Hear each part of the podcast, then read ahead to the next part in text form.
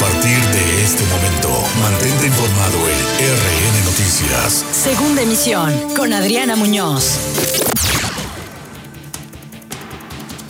Miércoles 18 de noviembre, soy Adriana Muñoz y esta es la segunda emisión de RN Noticias. En octubre se registró una baja en el robo de vehículos de carga pesada, dio a conocer la Canacar. Se ha mantenido la gobernabilidad pese a críticas y ataques políticos, asegura el secretario de Gobierno Eric Cisneros Burgos en su comparecencia ante el Congreso local. Hoteleros aseguran que el sector turismo fue el más afectado de todos los rubros productivos en la pandemia. INEGI concuerda, el turismo ha registrado una caída drástica por el COVID-19. Denuncia PRD ante Fiscalía General de la República presuntas amenazas del gobierno de Veracruz. Es falso que se investiga al exgobernador de Veracruz, Fidel Herrera, dice Marcelo Ebrard. No hay nada oculto en la negociación sobre el caso de Salvador Cienfuegos, afirma Andrés Manuel López Obrador.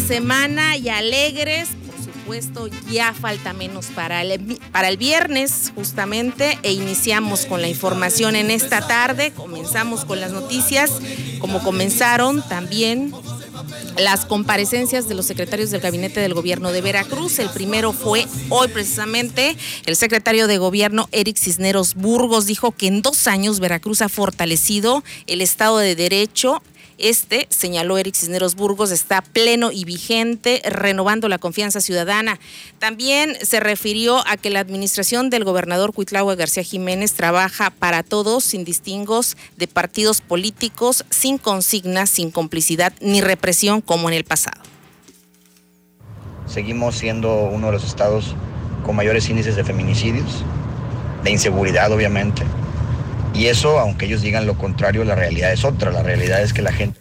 Siete de la tarde con siete minutos. También mencionó Eric Cisneros que no hay ladrones, ni represores, ni corruptos, ni flojos en el gobierno de Veracruz, que está bajo la administración de la Cuarta Transformación. Aseveró que Veracruz ha dejado de ser el estado de las corruptelas y la arrogancia gubernamental que lo llevaron a la descomposición social. En su comparecencia ante diputados del Congreso local como parte de la glosa del segundo informe de gobierno, dijo que a pesar de la pandemia se recorre la entidad para asegurar que las obras se hagan bien, para constatar que la seguridad pública la otorga solo el Estado y que las autoridades municipales están en sintonía con las directrices que protegen a la población.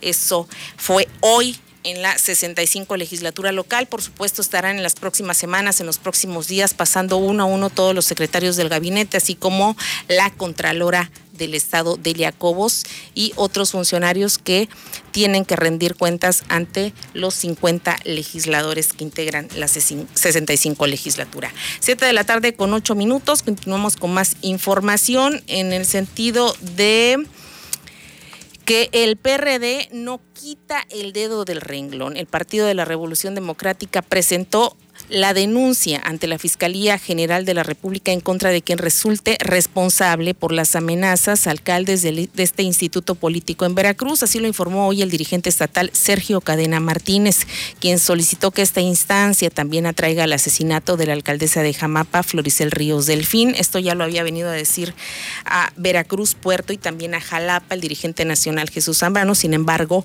insiste el Partido de la Revolución Democrática a través de su dirigente estatal Sergio Cadena esta vez en compañía de alcaldes y miembros de la dirección estatal perredista, expuso el supuesto acoso político que desde el Palacio de Gobierno continúa realizándose hacia los alcaldes emanados del PRD. Asimismo, volvió a denunciar la agresión que sufrió el alcalde de Acayucan Antier, cuyo domicilio fue baleado en la madrugada del pasado martes sin que hubiera daños que lamentar. Y es que también este martes lunes y martes, eh, Acayucan se convirtió en tierra de nadie una vez más. De por sí, la seguridad en esa franja, lo que es Cozoleacaque, Acayucan, Coatzacoalcos, por supuesto Minatitlán, están reventados por la delincuencia. Siete de la tarde con diez minutos. En otra información de corte nacional, el secretario de Relaciones Exteriores, Marcelo Ebrard, informó que por parte de la dependencia no se está investigando al ex cónsul de México en Barcelona y ex gobernador de Veracruz, Fidel Herrera Beltrán. Cuestionado sobre si el ex gobernador veracruzano está siendo investigado por hechos de presunta corrupción o desvíos de recursos, Marcelo Ebrard dijo que no está enterado de ninguna indagatoria. En este momento, que yo sepa, no tiene ninguna investigación contra él esta dependencia y no le correspondería salvo por lo que hace al ejercicio en el consulado y ahí no tenemos nosotros investigaciones. Eso dijo el titular de la Cancillería. Además, aseguró que México ha tenido grandes personalidades que han dejado huella en el servicio exterior y dijo que esto no significa que el veracruzano tenga abiertas otras investigaciones, pero ante otras instancias, no necesariamente ante la Secretaría de Relaciones Exteriores. Y otro tema que tiene que ver directamente con la Cancillería de México es el caso del ex secretario de la Defensa Nacional en el sexenio de Enrique Peña Nieto, Salvador Cienfuegos, luego de que el gobierno de Estados Unidos se desistiera de los cargos contra el exsecretario, el presidente Andrés Manuel López Obrador agradeció que se haya rectificado la decisión y aclaró que no hay nada oculto en esta negociación. El mandatario sostuvo que este caso va más allá de lo legal, pues se tiene un acuerdo de colaboración con el gobierno estadounidense. De igual manera, respaldó las acciones del Secretariado de Relaciones Exteriores para resolver que sea en México donde se juzgue al general en caso de existir elementos de pruebas suficientes. Finalmente, López Obrador puntualizó que su administración no ha realizado ni realizó ningún tipo de intercambio con Estados Unidos y que el regreso de Cienfuegos no significa impunidad, sino el inicio de una investigación por parte de la Fiscalía General de la República y es que se habló mucho en estas últimas horas que el gobierno mexicano había condicionado al estadounidense en lo que respecta a restringir a la DEA en toda la operación que estaba acordada o continúa acordada con el gobierno mexicano. Solamente ellos. 7 con 12 en información de corte local y que tiene que ver directamente con la pandemia, aunque el incremento de casos de COVID-19 en Veracruz obliga al Estado a mantener por más tiempo las restricciones de movilidad, el sector hotelero ya comenzó a trazar la ruta a seguir para retomar las actividades una vez que el gobierno estatal determine que es seguro reactivar eh, pues todos los sectores productivos que han sido severamente golpeados. Pero dice Sergio Lois Heredia, quien es presidente de la Comisión de Turismo en la Coparmex y también empresario hotelero de la Asociación de Hoteles y Moteles de Veracruz, que este ha sido el sector más golpeado por todo lo que conlleva y por todos los rubros económicos que están inmersos en él. Hubo algunos hoteles que, no cerraron, pero que cambiaron, cambiaron de administración también. Hubo muchos cambios este año en el sector y esperemos que el próximo sea distinto y que hayamos aprendido y, sea, sean cambios para bien. Ok. Eh, ya nada más, comparado con otros destinos realmente turísticos de Veracruz, pudo haber leído peor o ya peor no pudo haber sido?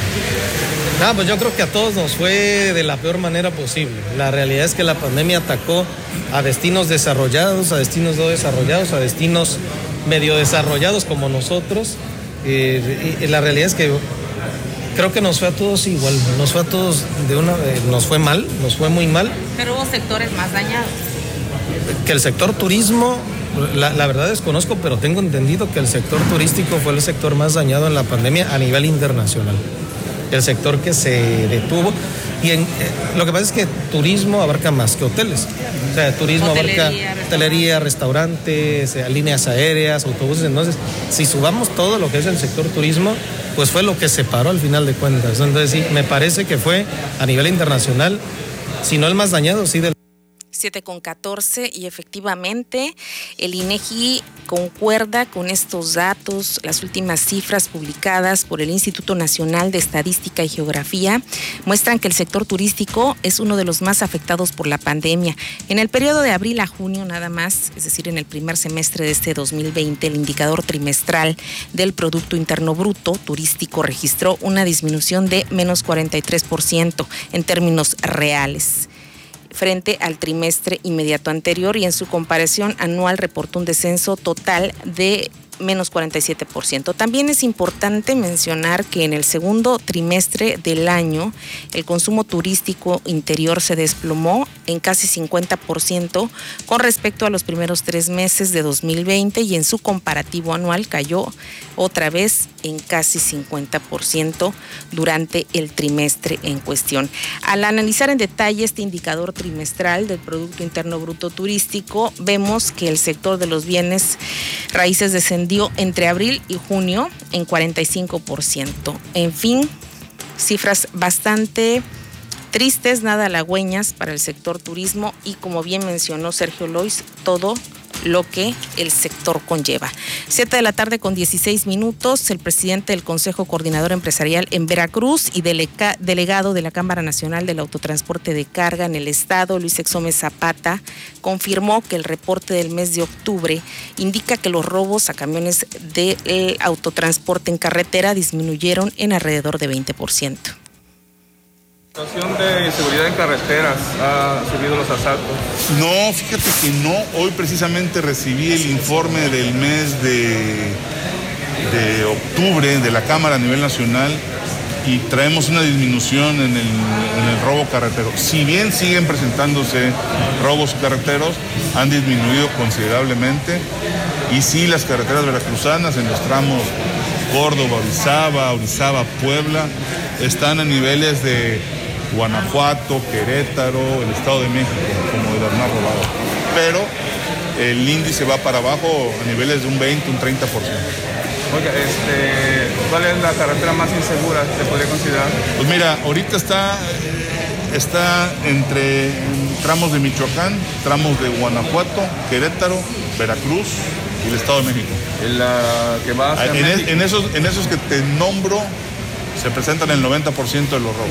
Eh, lo que es Imagínese usted, Michoacán, Querétaro, Estado de México y Guanajuato. En esas carreteras es donde se reporta o se registra el mayor número de robos al autotransporte de carga en todo el país. Y bueno, también comentó otros temas Luis Antonio Exome Zapata respecto a las inundaciones que se han registrado en el sur veracruzano y Tabasco por el Frente Frío número 13. Sí han afectado al transporte de carga al sector transportista debido a las inundaciones. Indicó que con las horas que se pierden con las unidades detenidas se registran pérdidas económicas, sobre todo en perecederos, y que hasta el momento no se han contabilizado en su totalidad, pero aseguró son graves. Señaló que si bien Tabasco continúa con gran parte del estado bajo el agua, sí hay circulación lenta. Lo preocupante es que se pronostican más lluvias para el sureste, por lo que la situación podría empeorar. 7 con 18, vamos a un corte y regresamos. En un momento regresamos con el noticiero que informa verazmente a Veracruz. RN Noticias. Estás escuchando RN Noticias. 7 de la tarde con 20 minutos. Nuevamente los saludos. Soy Adriana Muñoz. Estamos en vivo y en directo desde el puerto de Veracruz a través de 96.5 más Latina y continuamos con la información. Este día la presidenta del Congreso del Estado, la diputada local Adriana Paola Linares Capitanachi, eh, asistió al inicio de las jornadas de capacitación de protocolos de actuación en casos de violencia contra las mujeres.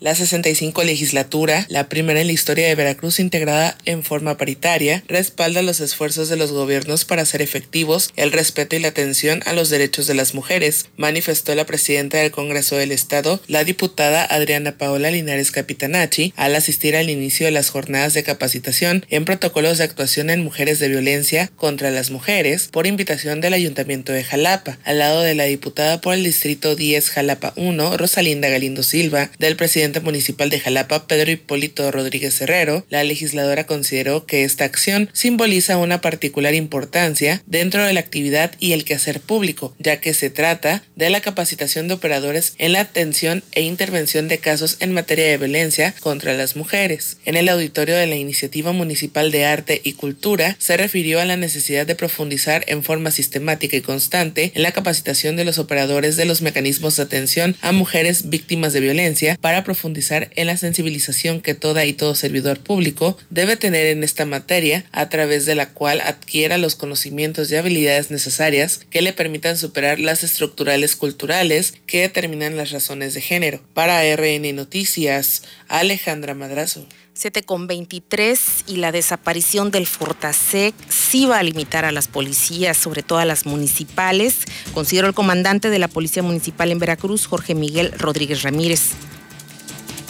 La desaparición del Fondo de Fortalecimiento de la Seguridad por parte del gobierno federal impactará en el crecimiento de la Policía Municipal de Veracruz, advirtió el comandante de la corporación, Jorge Miguel Rodríguez Ramírez. Confió en que el ayuntamiento continúe impulsando con recursos a la Policía Municipal para evitar mayores afectaciones. Evidentemente, pues sí, hay un recorte importante por parte de la federación, pero estoy seguro de que veremos la forma de seguir con el proceso de reconstitución de la Policía Municipal, aproximadamente en un 20%. El proceso de reclutamiento es continuo, nunca para. Eh, evidentemente, una vez que hacemos este, ya el proceso de reclutamiento como tal y el filtro y todo, que pasen y todos estén en condiciones de poder ser policías, porque no cualquiera puede, ya entonces se mandarán a la academia. Ahorita por el tema de la pandemia no ha habido cursos de, de manera presencial. Afirmó que la Policía Municipal de Veracruz es quien ofrece los mejores salarios a nivel estado y uno de los primeros a nivel nacional. Adquirimos este año patrullas nuevas, todos los años hemos estado adquiriendo equipamiento, municiones, armamento.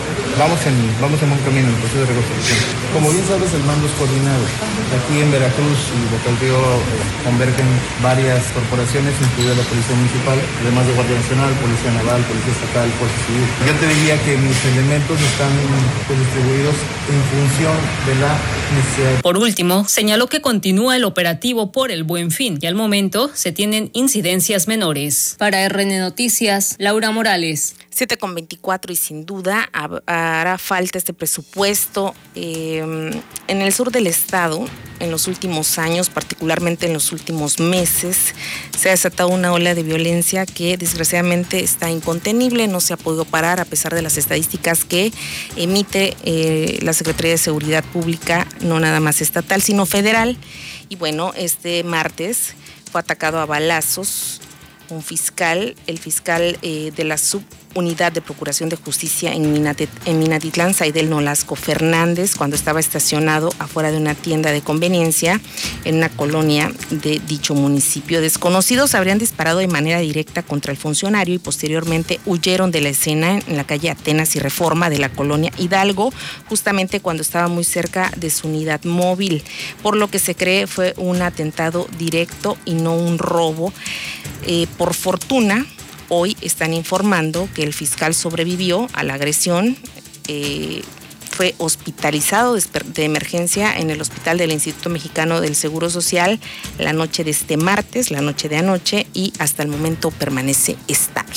Siete de la tarde con 25 minutos, y a pesar de los pesares del COVID de la delincuencia, el incremento de delitos del fuero común, asaltos a transeúntes, asaltos a bancos y demás, la incidencia de robos o delitos en este buen fin o lo que va del buen fin es bastante baja.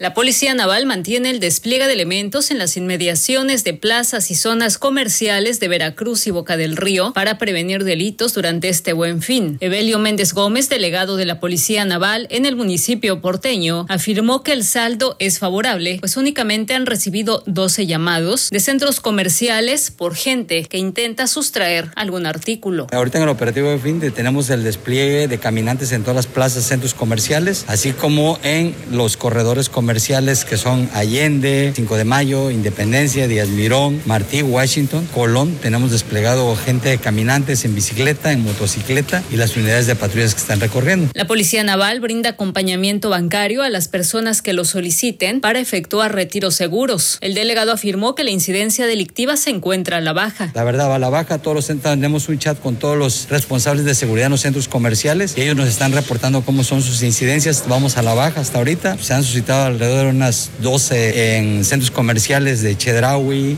o Soriana que nos han reportado gente que quiere sustraer algún artículo. Se han puesto a disposición ante la fiscalía o falta administrativa. El 20 de noviembre concluye el operativo y el 12 de diciembre se implementa el de fin de año. Para RN Noticias, Laura Morales.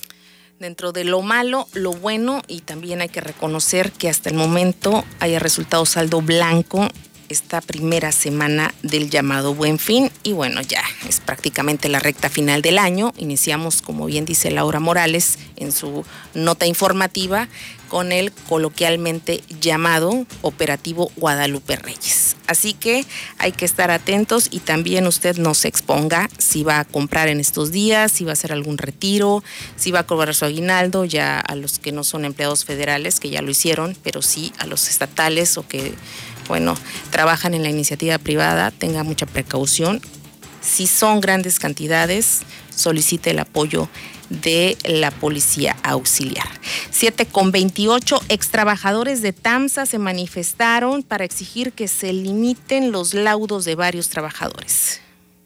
Mientras nosotros, rescindidos desde el 2013 para acá, siete años y vamos por el octavo, porque no se ve ni pintas de que quieran emitir el laudo. Pero ya lo tenemos logrado. El laudo tiene que venir a nuestro favor, ya lo sabemos, pero por lo tanto están apostándole al tiempo, es lo que están haciendo nada más el cuento de nunca acabar con Tenaris Tamsa. Desgraciadamente una gran empresa de corte internacional, la cerera más importante del país, siempre sumida en temas laborales, en confrontaciones y conflictos sindicales que nada abonan a la productividad y a la gran derrama económica que deja para Veracruz. 7 con 29, colonos bloquearon la carretera Veracruz-Cardel para pedir que les suministren agua potable. Esto también ya se ha convertido en una demanda pues prácticamente normal. El agua está escaseando bastante en esta zona conurbada.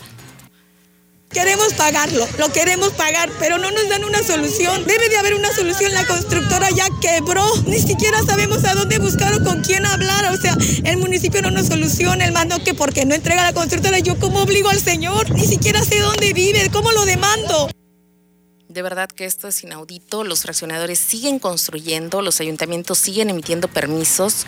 La Procuraduría de Medio Ambiente permite eh, construir en zonas naturalmente protegidas y desgraciadamente nadie puede hacer nada. Cuando vienen estos problemas, que ya son millones de pesos que se le adeudan a la Comisión Federal de Electricidad por el uso de la bomba de agua que emite, el vital líquido a los ciudadanos de dicho o tal fraccionamiento, cuando ya vienen las deudas con otras dependencias, cuando viene el problema de los permisos de la Comisión Nacional del Agua para eh, explotar ciertos mantos freáticos que van directamente a la población que habita en esos fraccionamientos, es ahí cuando todas las autoridades se desaparecen. Pero no fuera para imponer sanciones, para detener obras, para evitar que se siga afectando al medio ambiente. Esto es un problema grave y ya está explotando la bomba. Siete de la tarde con 30 minutos. Nos vamos. Gracias por habernos sintonizado. Soy Adriana Muñoz. Mañana en punto de las 19 horas. No se olvide, lo esperamos en este espacio informativo a través de Más Latina 965. Se queda con la mejor programación y Saúl en los controles.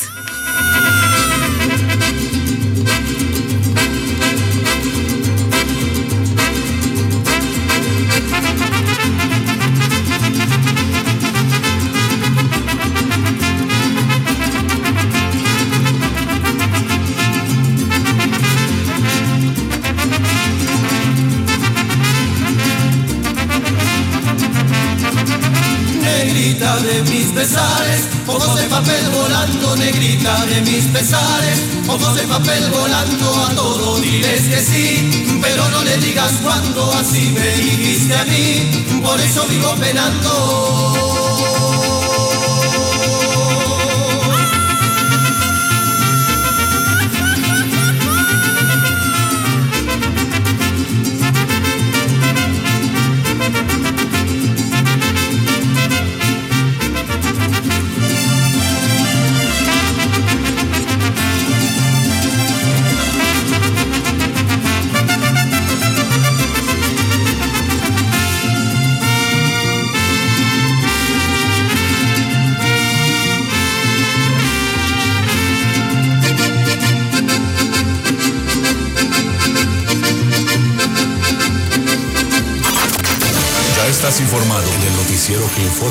Informa verazmente a Veracruz. RN Noticias. Segunda emisión con Adriana Muñoz.